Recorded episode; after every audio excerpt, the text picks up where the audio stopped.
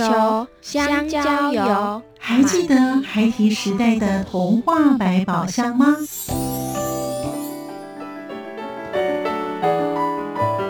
我是桂文雅，世界是一本美丽的书。我是曹俊彦，从小就喜欢画画。我的人生我是王淑芬。当全世界都在下雨，泥泞不堪，全世界。我是王家珍，持续不断，好好的写。我是林世仁，创作儿童文学，让我找到自己生命中的阳光，可以探寻到生命中充满不可思议的兴奋。现在就跟着徐凡，我们一起施展魔法，回到时光隧道里，一起去挖掘笔尖上孩提的奇幻之旅吧。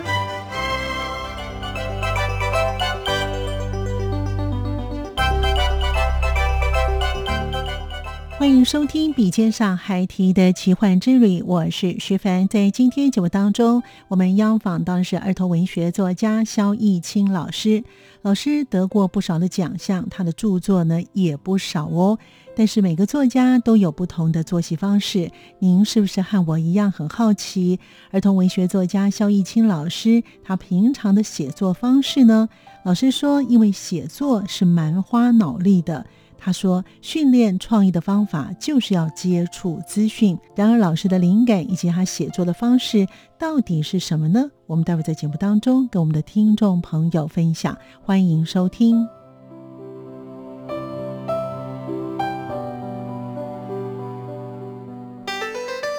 作家私房话。我是肖逸清，上天赐给我们最纯净的雨滴。”在那个雨滴里面，是我们在对于大自然万物最纯净的想象，这是我们的一个梦想的具体化的故事，这是我觉得文红文学的对我来讲的意义。声音印象馆单元。我想写儿童文学有一个好处，就是说它字数比较少。像是写一本桥梁书，大概才一万五千字；或写一个童话，大概是六七千字，写作的时间不用那么长。那重点还是你要有灵感。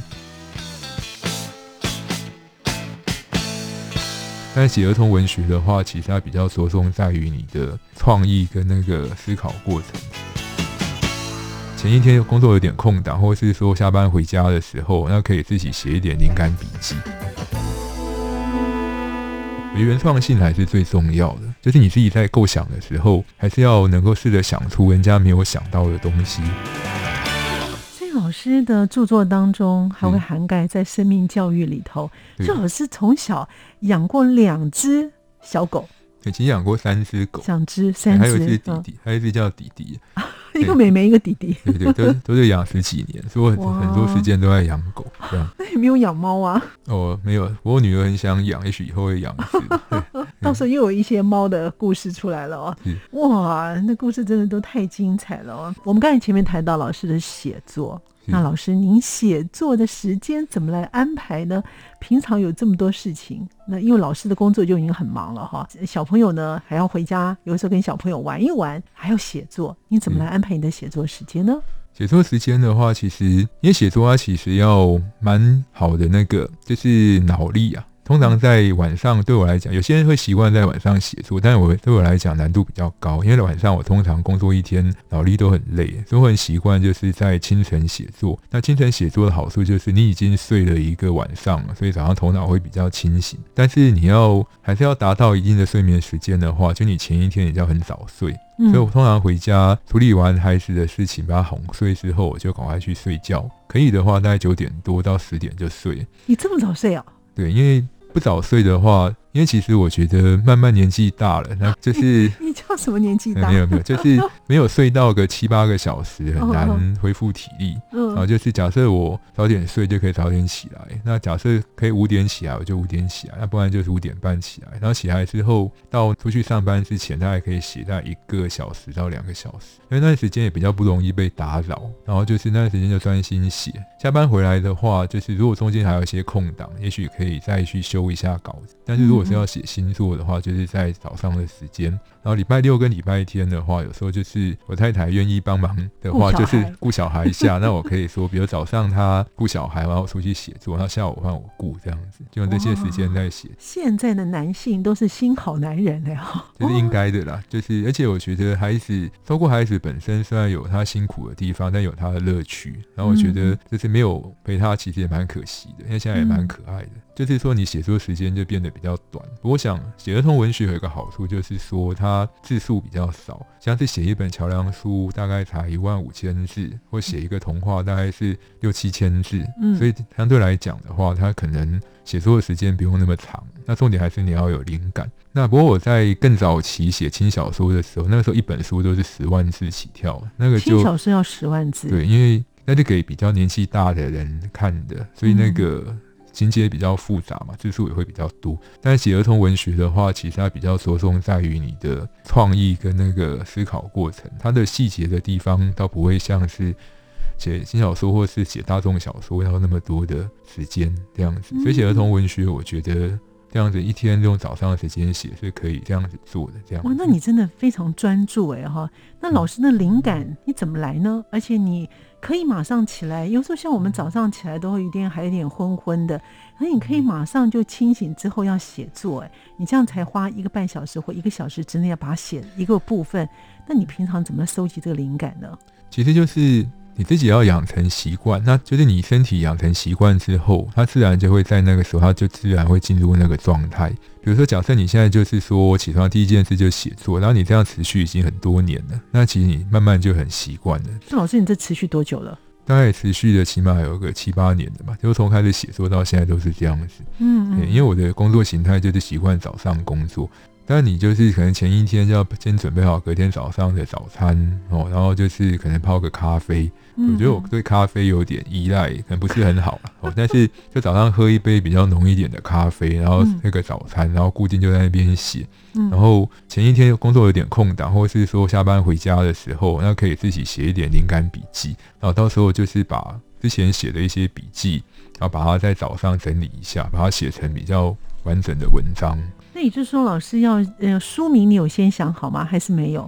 书名的话，通常会先想，但是不不会是最后的定稿，因为出版社肯定有他们的。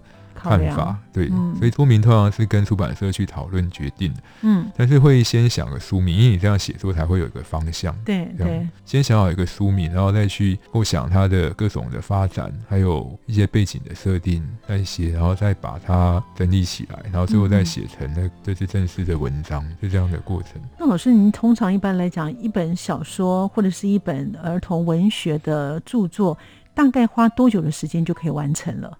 其实我写的速度算慢的啦，就是假设写一本桥梁书的话，一万五千字，我大概要写差不多三到四个月吧。那如果是写少年小说的话，也差不多就三到四个月这样子，一本书大概三到四个月的时间。但是如果连构想的过程也算进去，可能要花半年的时间吧，因为还要收集资料。嗯嗯。因为写一本书，其实如果是有一个特定主题的话，比如像我之前写一本书叫《泡泡龙和吉拉》，那个是讲那个核能问题的。嗯嗯。那我就要收集很多核能的书来看，所以光是看那些书就要看了我大概两三个月的时间。然后再去整理，然后把自己的那些收到收集的资料整理起来，可以写成一本书。嗯，所以那个过程就会拉的比较长。像老师刚才有提到说，您自己本身也很喜欢看宫崎骏的电影，所以你平常的时候会看一些电影，然后这些电影看完的时候，你会有灵感说，哎，这个将来我可以写，我们把它延伸出去。你会自己做个笔记吗？会，就是。看电影的话，有时候会有一些感触嘛。然后我通常会去看很多人家的一些影评或心得，然后看一下，就是看看人家是怎么想，然后自己是怎么想，然后会把它记下来。如果说是要直接去想一些心得，就变成一个作品，我觉得那是不太可能，因为自己的想法是有点像是说有很多零零碎碎的一些东西。假设你今天看了一部电影，假设蛮精彩的，那你在你心中会有一些印象，或者一些地方会有点印象。但你到时候你在构想的时候，哎，有一些东西会觉得这个东西。好像就是说，好像它这样会比较有趣，哦，就是你会把它给用进来，但是并不会说说真的去分析哦，我要用人家什么东西来这边用，应该说就是就没有原创性了。我觉得原创性还是最重要的，就是你自己在构想的时候，还是要能够试着想出人家没有想到的东西。但是之前看过的那些作品可以变成一，但是一点养分吧。但是最后去想出来的东西，还是要自己去重新构想出来。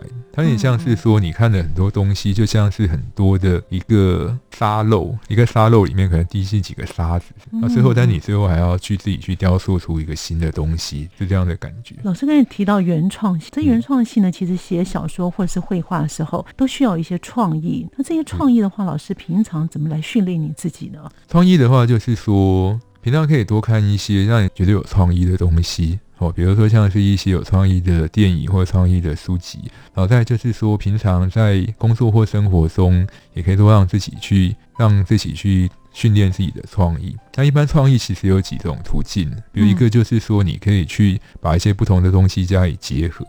像我最近在教学生做那创意商品设计嘛，因为我是教视觉艺术老师，好像有学生他们就会想一些东西，然后我就说，哎，比如像最近日本推出一个叫充气机车，他就把那个机车跟气球结合，然后你只要把一个机车拿像气球一样的机车拿去充气，它就变成一个可以骑的机车。那这个创意就是把两个不同的东西加以结合。所以像我在想故事的时候，有时候如果说你一个创意就是说。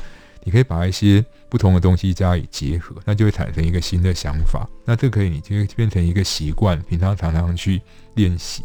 然后可以，然后说你看到一些东西，就会想，哎，这个东西如果跟这个东西放在一起，一定很有趣。可以再加上一个别的东西。但是创意跟故事有一个距离，就在于说，你有没有那个技巧去把它变成一个故事。就是我自己本身是。就是有上过编剧的课程，然后做过编剧的工作。我就其实我曾经有段时间是想要往编剧发展。那编剧他们也会有一个组织故事的架构，他们就这样是三幕式的架构，然后就是一些起承转合或者冲突那些的。那如果假设你对这一些就是创造故事的方法很熟悉的话，然后你再有一些其他的想法，你就可以把它做成一个故事。训练创意的方法就是说，你要多接触很多的资讯，然后把资讯整合，但是你要再用一些自己的方式去处理它，然后。把它变成一个有新鲜感的故事，但是在过程中要尽量不重复自己曾经做过的方法，所以其实是创作是越来越难，因为你，嗯，你会觉得说这个东西我之前有做过了，那其实有看你作品的大家也知道，那你如果说你还是重复跟之前一样的话，就会比较难，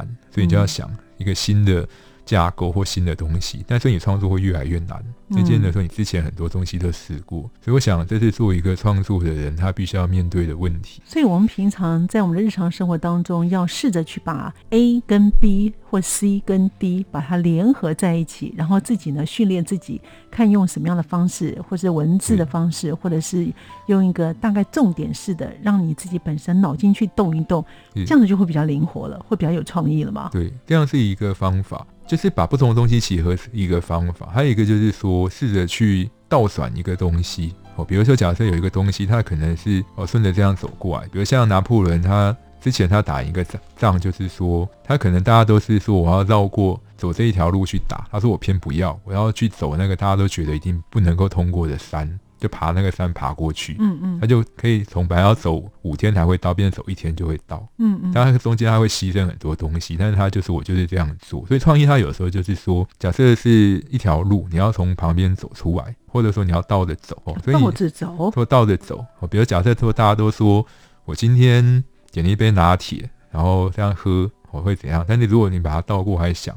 说这杯拿铁，它是原就是如果是拿铁，它去喝一个人呢，或是说怎样呢，就要做一些比较特殊的想象，但是有时候就会变成一种创意。还有一个就是把原来的东西再加以改造，嗯，哦，比如说如果是一个拿铁，那我能不能用香蕉来做，或拿那个汽油来做，就把它材质转换。所以其实创意它是很多想法，哦，一个是。结合不同的东西，一个是把原来的规则去倒转或打破，还有一个就是改造现有的东西。那从这种几种角度去想，其实有时候可以想出一些很有创意的东西出来。这样子真的要打破我们自己既有的框框。老师刚才提到汽油，汽油跟咖啡，我们认为那个是根本不可能的，但是在创意当中是有可能的。对，你可能把它变成另外一个方式来诠释它。对对，童书作家的那个林世仁老师，他就会用这种创意去改变。如果看到他童书，会发现他其实很多都是用很多台词的转换这样子。对，童话它就有趣的地方就在于说，因为它是儿童。去看，他会把打破很多现实的界限。比如童，如果是童话故事的话，像麦克风也会说话，然后桌子都会变成人，会变成小狗。它可以让你去尽量去发挥你的想象力。它也是一个很需要创意去表现的，所以这是儿童文学创作有趣的地方，就在这里。哇，真的很有趣。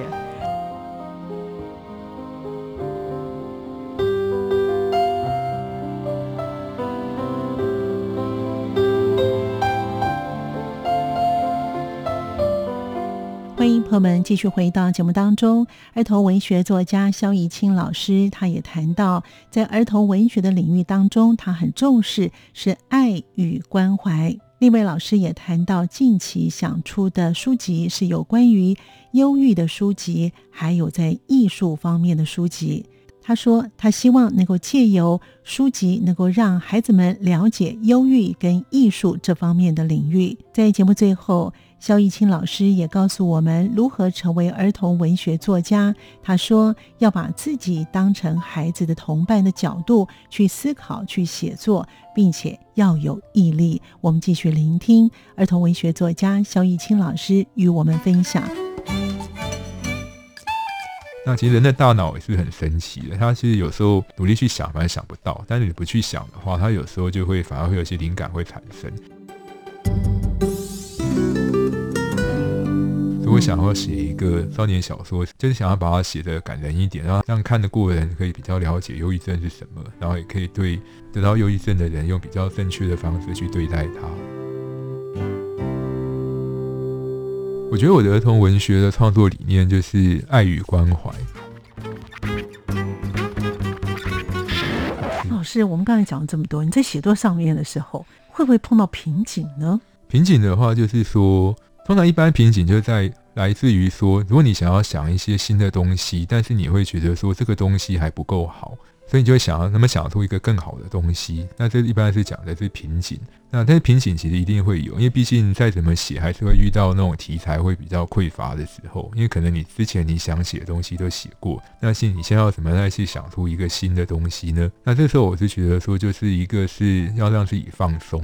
哦，就是说，假设我遇到一个瓶颈，然后想一个东西想不出来，不想要想一个新童话，但是没有好点子的话，对，那我可能就是说，就干脆就都不要去想，哦，别人就去那种去散散步，或去看看电影，就做做其他事情。那其实人的大脑也是很神奇的，他其实有时候努力去想，反而想不到；但是你不去想的话，他有时候就会反而会有些灵感会产生。嗯，因为其实你的意识没有在想，但你的潜意识其实有在帮你想。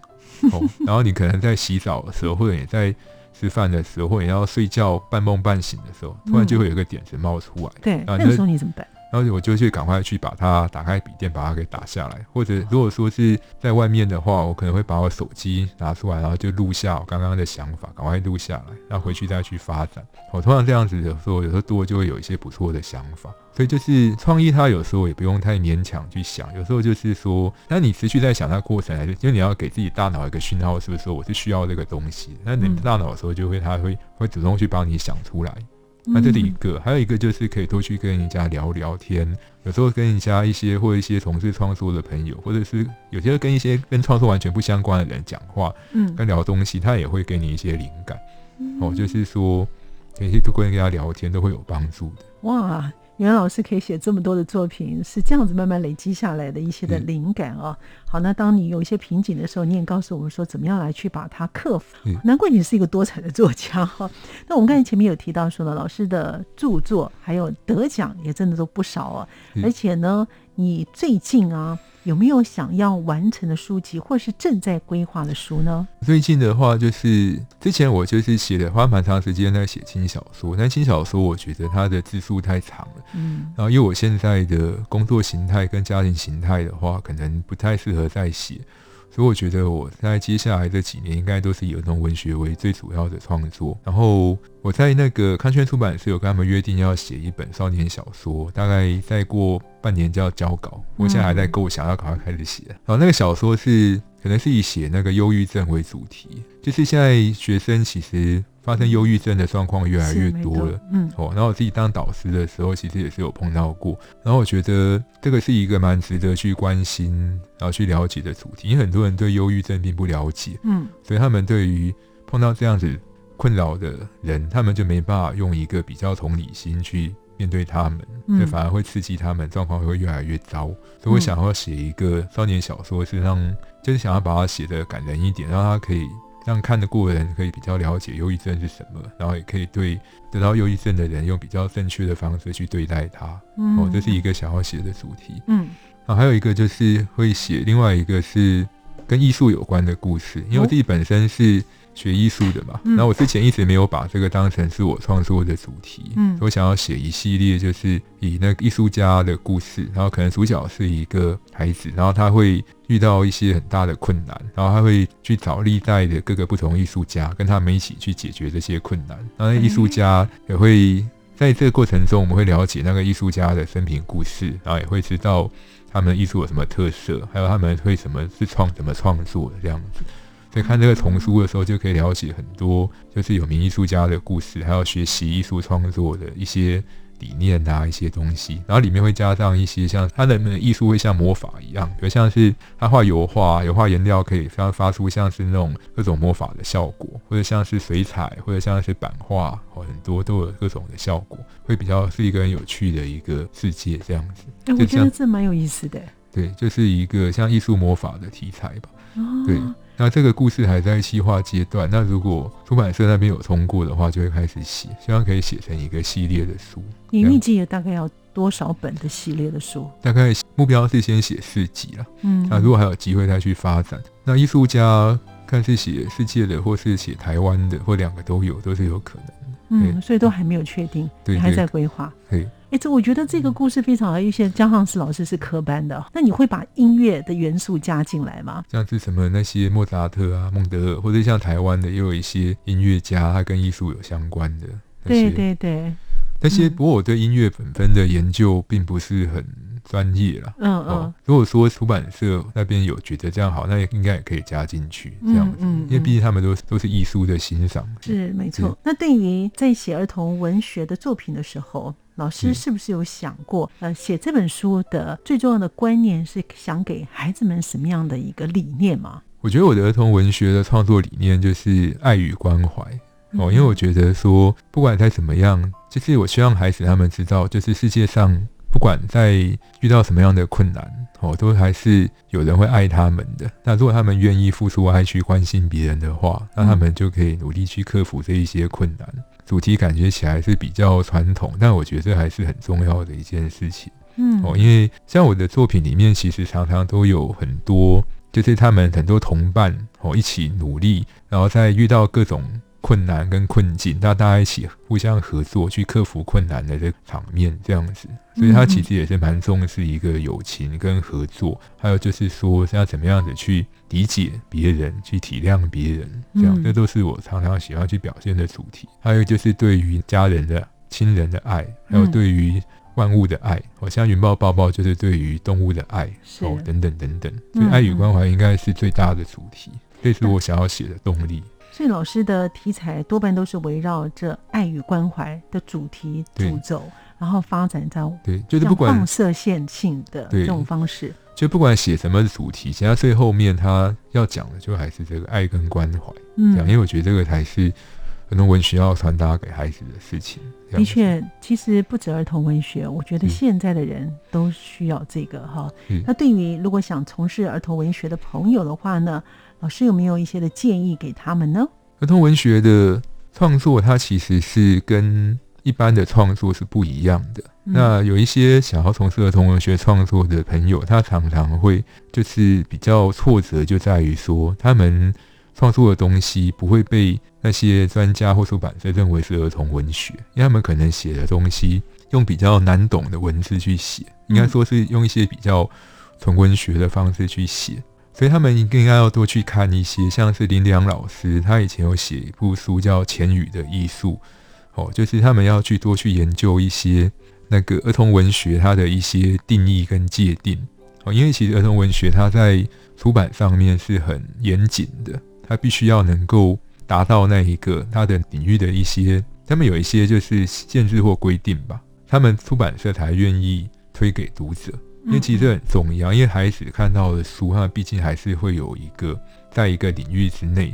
嗯，比如说，假设你今天写的东西用的是孩子看不懂的语言，嗯，或者是说，很好，对，虽然写很好，但是但是会变成说那是给大人看的，它不是给孩子看的，用孩子的语言去讲他们适合孩子看的故事。所以他们有些人是他们创意很好，但是他的写作的却超过了一般儿童文学的范围。这是他们最常碰到的一个状况。像我有朋友想要写儿童文学，但是我会跟他说：“你这个还是不行，因为这个不是童话，它这个变成是一个，就是一个比较成年人看的故事。就是你在写的时候，你要完全把自己当成是一个孩子的同伴，这样去写，这样写的话才能够被孩子接受。嗯，但如果你都是用大人的角度去教训小孩子的话，其实。”呃，又或者或者是用一些大人的语言去讲，那其实很难被归类于儿童文学的范围。